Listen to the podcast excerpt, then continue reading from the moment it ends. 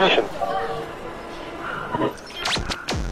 太巧了，因为某种契机，不是让大家都知道我喜欢赵雷吗？嗯嗯，这是多大？反正就这么大。他们两个已经开始嗨上了，随着这个已经进入状态。咱们聊聊这些事儿，每个周末与您不见不散。黑白对弈，我去了之后，也得给他们的天打破，让他们的天塌下来。有人将转机做成四曲。要不要消失了？欢迎收听中国新闻周刊的有声节目，咱们聊聊这些事儿。我是主播张韵。今天我们请到了周刊的记者霍思一和徐天来聊聊中国新闻周刊最新一期由他们两位采写的封面故事《反腐剧沉浮记》，人民的名义热播背后。两位和大家打个招呼。啊，大家好，我是霍思一。啊，大家好，我是徐天。嗯，电视剧《人民的名义》首播当晚呢，就创下了湖南卫视开播剧的最高纪录，收视率高居同时段省级卫视的第一名。截止到现在，豆瓣评分接近九分，这在国产剧中是非常少见的。所以大家会好奇是谁创作了这样一部嗯热播剧？然后霍思一采访了这部剧的编剧周梅森老师，他是一个什么样的人呢？嗯，周梅森老师，我一直就有听说过他，他被誉为中国政治小说第一人。然后此前呢，他曾经创作过像《人间正道》啊、《至高利益》、《我主沉浮》、《绝对权力》这些比较有名的政治小说。然后很多小说也都改编成了电视剧。然后他这次呢，我和周老师是约在他正好来北京，当时是参加那个在清华大学举办的开播仪式的前一天，他正好住在清华大学的门口。然后我跟周老师约在他的酒店房间里跟他采访，聊了两个小时。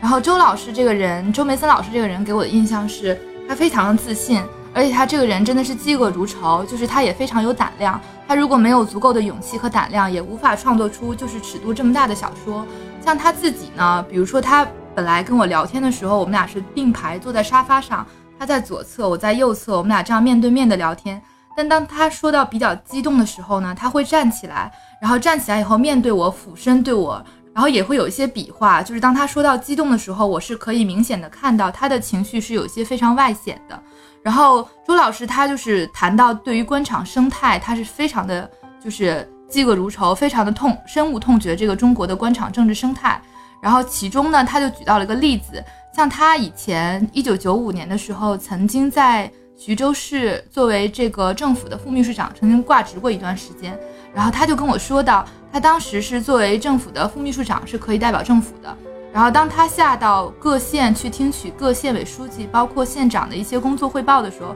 他就跟我说，这些县委啊、县委书记啊、县长啊，他们真的是满口的官话。然后他们甚至能够，比如说说到计划生育的上环率，甚至能够背诵到小数点后两位。然后，但是呢，那个时候酒分还很盛嘛。然后当那个就是说完官话以后，几杯酒下肚之后，这些官员就开始说了一些心里的真话。然后这种时候呢，周梅森老师他作为一个观察者，他会很明显的观察到这些官员的心理状态。然后有的时候在听这些官员讲心里话的时候，他也相当于是从一个侧面能够观察整个中国底层的一些官场生态。所以他其实，在徐州市政府挂职的那段时间，对他之后的一些创作积累了很多非常真实的一些案例和真实的素材。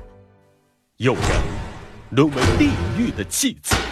你在讲哥们儿义气。可你那些哥们儿，一个个都盼着你死。看似公正的角逐背后，黑手真的能潜逃于规则之外吗？这部剧好评如潮的同时，还有另外一种观点，说，呃，是因为现在的反腐剧太少了。那徐天，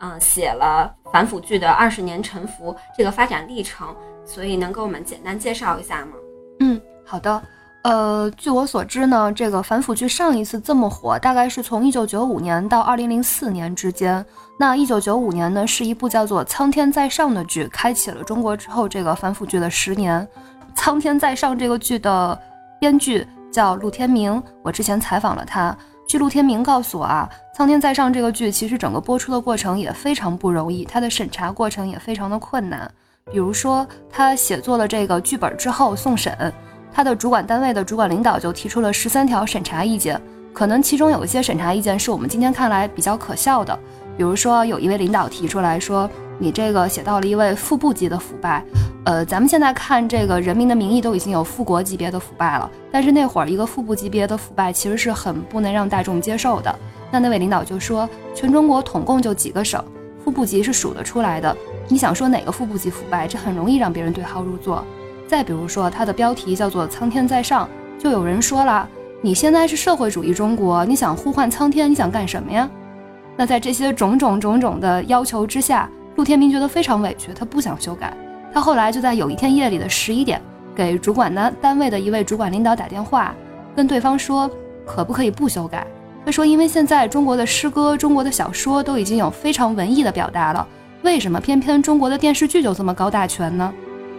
所以在这个情况之下，那位领导就同意了陆天明的看法，跟他说：“好，你们可以不用改。”在这之后，陆天明的这部《苍天在上》才顺利的得以开拍。但是开拍之后也有问题，当时中国的演员还不像现在，有些演员觉得，呃，你这个剧这么写，将来能不能播呀？我的演艺生涯就这么长，我难道要花半年时间去拍一个将来肯定会被毙了的剧吗？所以就拒绝他了。所以当时整个中国的风气还不像现在这么开放。那陆天明这部剧最后播出的时候，他其实是很意外的，在头一周的中国电视报的节目预告表上，并没有这个剧的名字，等于说今天晚上播出，今天下午陆天明才接到通知，说晚上要在中央一台的黄金档播出。嗯，当他们真的在黄金档看到了这部剧的时候，当时的主创人员都特别的激动。在那之后的十年，反腐剧就成为了包括中央台在内的各大卫视黄金档的常客。在那个之后，又出现了像《大雪无痕》《绝对权力》、呃《至高利益》这样的一些剧，像这些剧也引发了一次又一次的收视热潮。高小琴的神水集团里边隐藏着很大的秘密，越接近这个秘密的人。不是死就是逃。我们的对手太厉害了。迷雾正在渐渐散去，那帮家伙的脸正在渐渐的暴露。那为什么零四年之后就沉寂了呢？嗯，是这样子的，就是在零四年的时候，据说那个时候广电总局对涉案剧比较不满意。这个说法是来自于最高检影视中心专职副主任范子文。据他告诉我们，当时啊，呃，广电总局特别想治理涉案剧。因为有一些涉案剧越拍越黑，而且他不断的展示一些犯罪情节和手段，让一些观众也在这个其中学会了怎么犯罪。他们觉得这个可能会让一些人走上邪路吧，所以希望能够整治一下涉案剧。那那个时候反腐剧是作为涉案剧的一种，也跟着遭殃了。这个说法并没有得到陆天明和周梅森的认可，他们二位并没有在正式文件上见过对于反腐剧的禁令。包括我们周刊的记者也只是查找到了有关于涉案剧的一些禁令，嗯，这个可以称为是业界一个不成文的规定吧。嗯，那有没有例外呢？这期间，据卢天明说，他的那一部《高纬度战力》是从二零零四年之后唯一一部在卫视上播出的，呃，反腐剧。呃，我也是查了一下，确实是当时只有这部《高纬度战力》是被中宣部和和广电总局进行了一个特批的一个播放。在四个直辖市的上星卫视上面进行了播出，是在黄金档。除此之外，特别是像中央电视台的黄金档，在二零零四年之后，确实再也没有任何反腐剧和涉案剧了。我们是人民当家作主的国家，一切权利属于人民。搜查令，给我进来！哎，你们这干什么？我们是最高人民检察院反贪总局的。公声明，连声威呀！山东省的反贪工作从今天开始。那我们也确实在零五年到一五年这个之间，没有在各大卫视的黄金档有见过反腐剧的出现。那为什么二零一五年之后呢，又开了口子呢？嗯。这个其实是有一些当时的文化背景的，比如说在二零一四年十月份，当时习近平在文艺座谈会上就讲话，他就提出了一个以人民为中心的创作导向。那在这个之后，其实，在广电总局啊，然后是中宣部，他们在出来做发言的时候，也有在提到这个问题。比如说，广电总局的那个电视剧管理司的副司长刘梅如，他就曾经说过，他说零四年的时候，总局不得不对涉案剧采取区别对待、分类管理的这个方式，但是呢。他说这个方式并不是说这些剧就一律不能进黄金档了，也不是说黄金档的标准难以解释。他觉得业界对政策可能存在误解。他那次这个话，呃，就被业界认为是对于涉案剧的有条件的解禁，所以大家就会想，涉案剧是这样子，那反腐剧有没有也有这个可能性进行一个有条件的解禁呢？后来到二零一五年年中的时候，电视剧司的司长李金盛也向媒体说，我们现在领到的任务就是每年要拍最少一两部的反腐的电影，最少两三部的反腐的电视剧，而且都必须是精品。所以在李金盛说了之后，这个口子是彻底的就开了。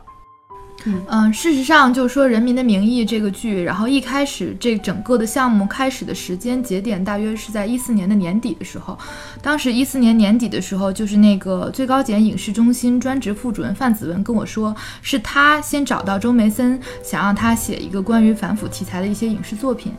然后周梅森当时其实有很多顾虑，一个是这么多年下来，一直反腐剧一直其实中央有一个所谓的禁令嘛，然后包括。民间市场上，因为上面有一些政策上的一些要求，然后没有投资商敢投资这类题材的影视作品，所以说其实周梅森当时的顾虑是很多的。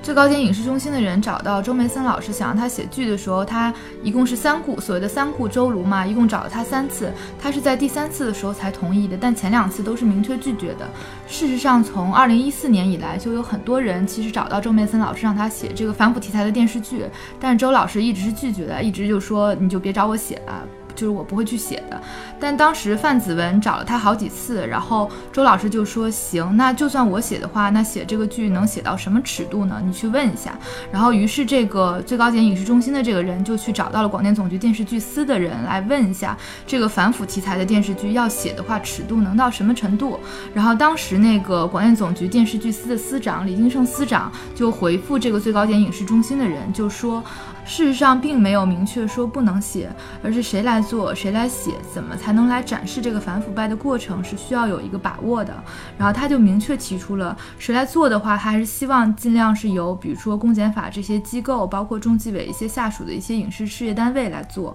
然后谁来写，他就推荐了四个人，当时就是中国国内比较有名的写反腐剧和政治剧的一些编剧，然后提到了周梅森老师、刘和平老师、张平老师，还有陆天明老师。他们四个人，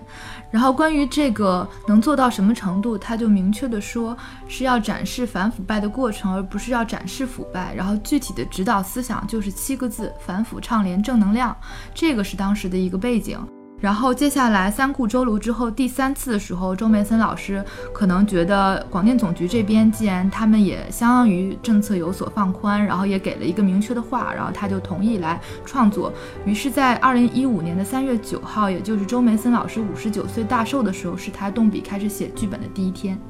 然后就是之后，这是一个人民人民的名义诞生的一个故事的开端。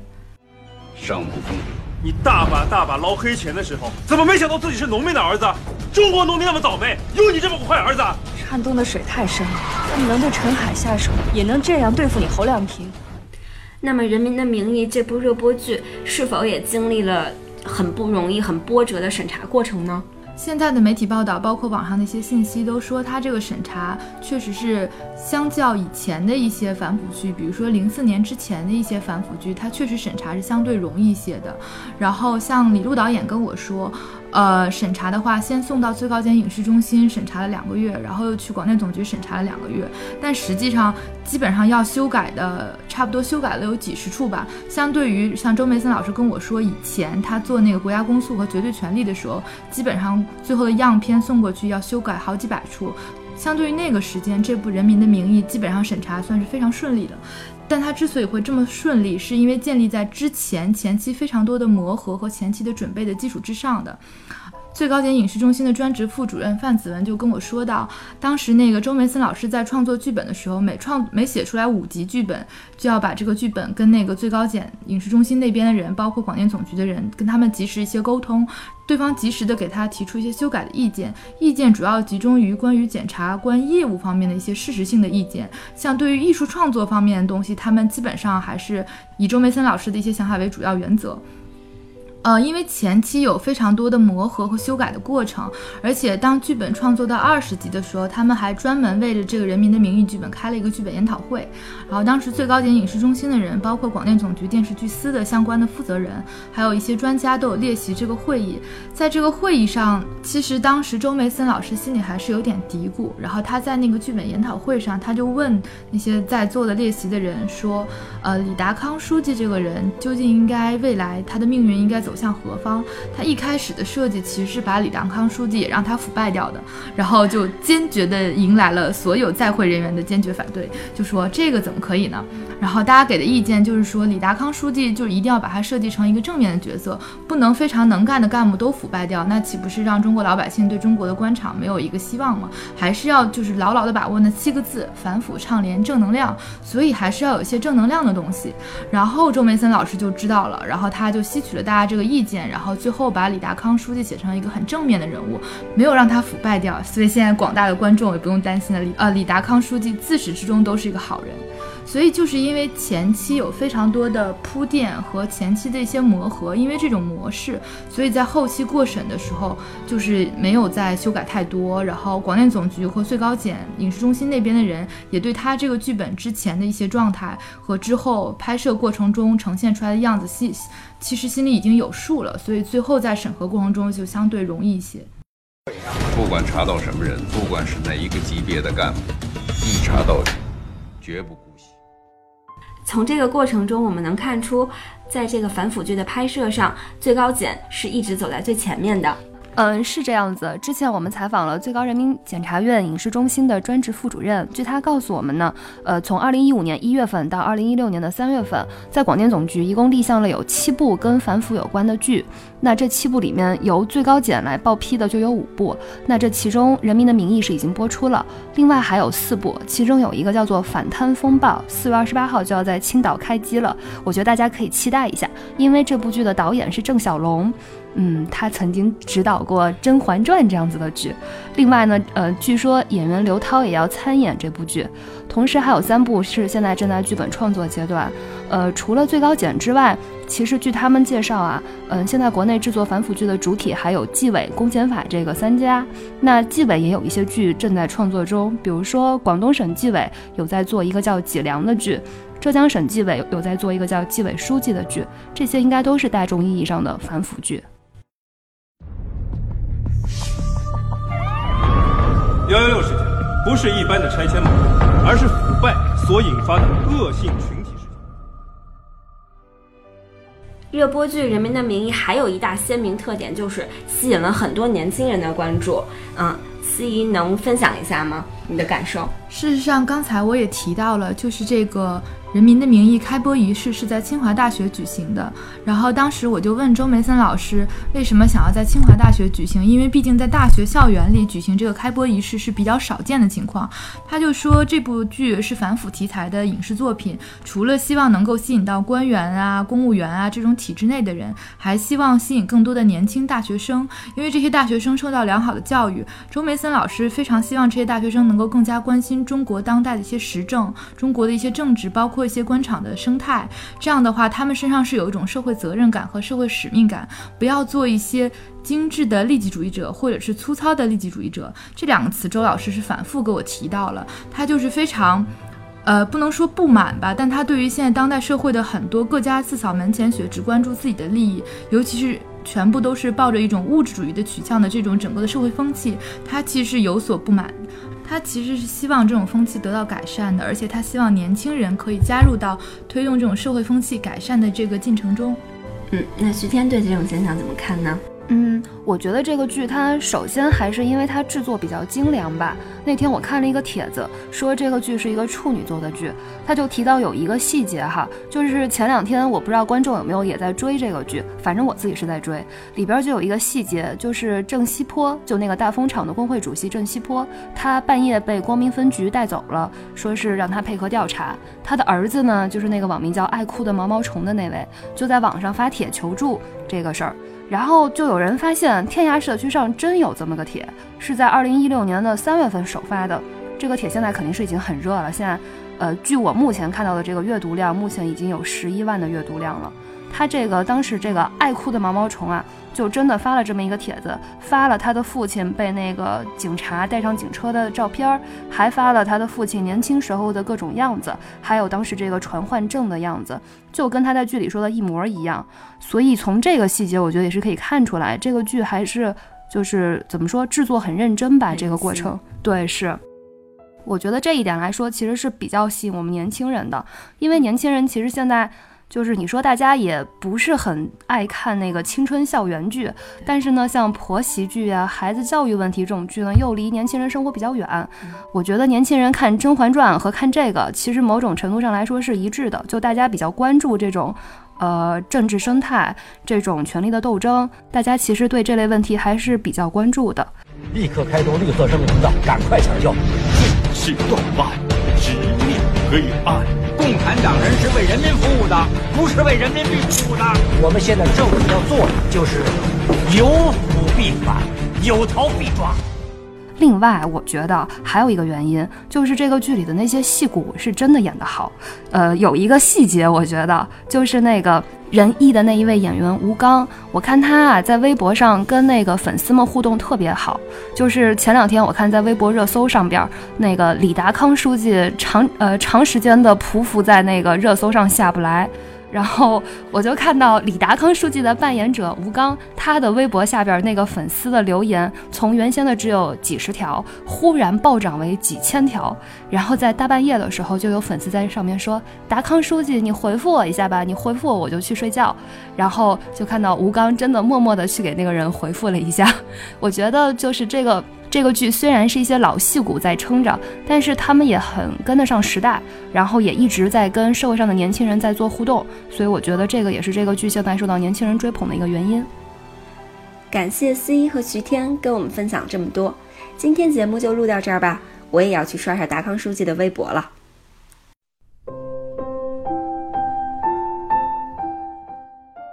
中国新闻周刊总第七百九十九期将于二零一七年四月十日正式上市。这期的封面故事就是我们刚才讨论的反腐剧《沉浮记》，《人民的名义》热播背后，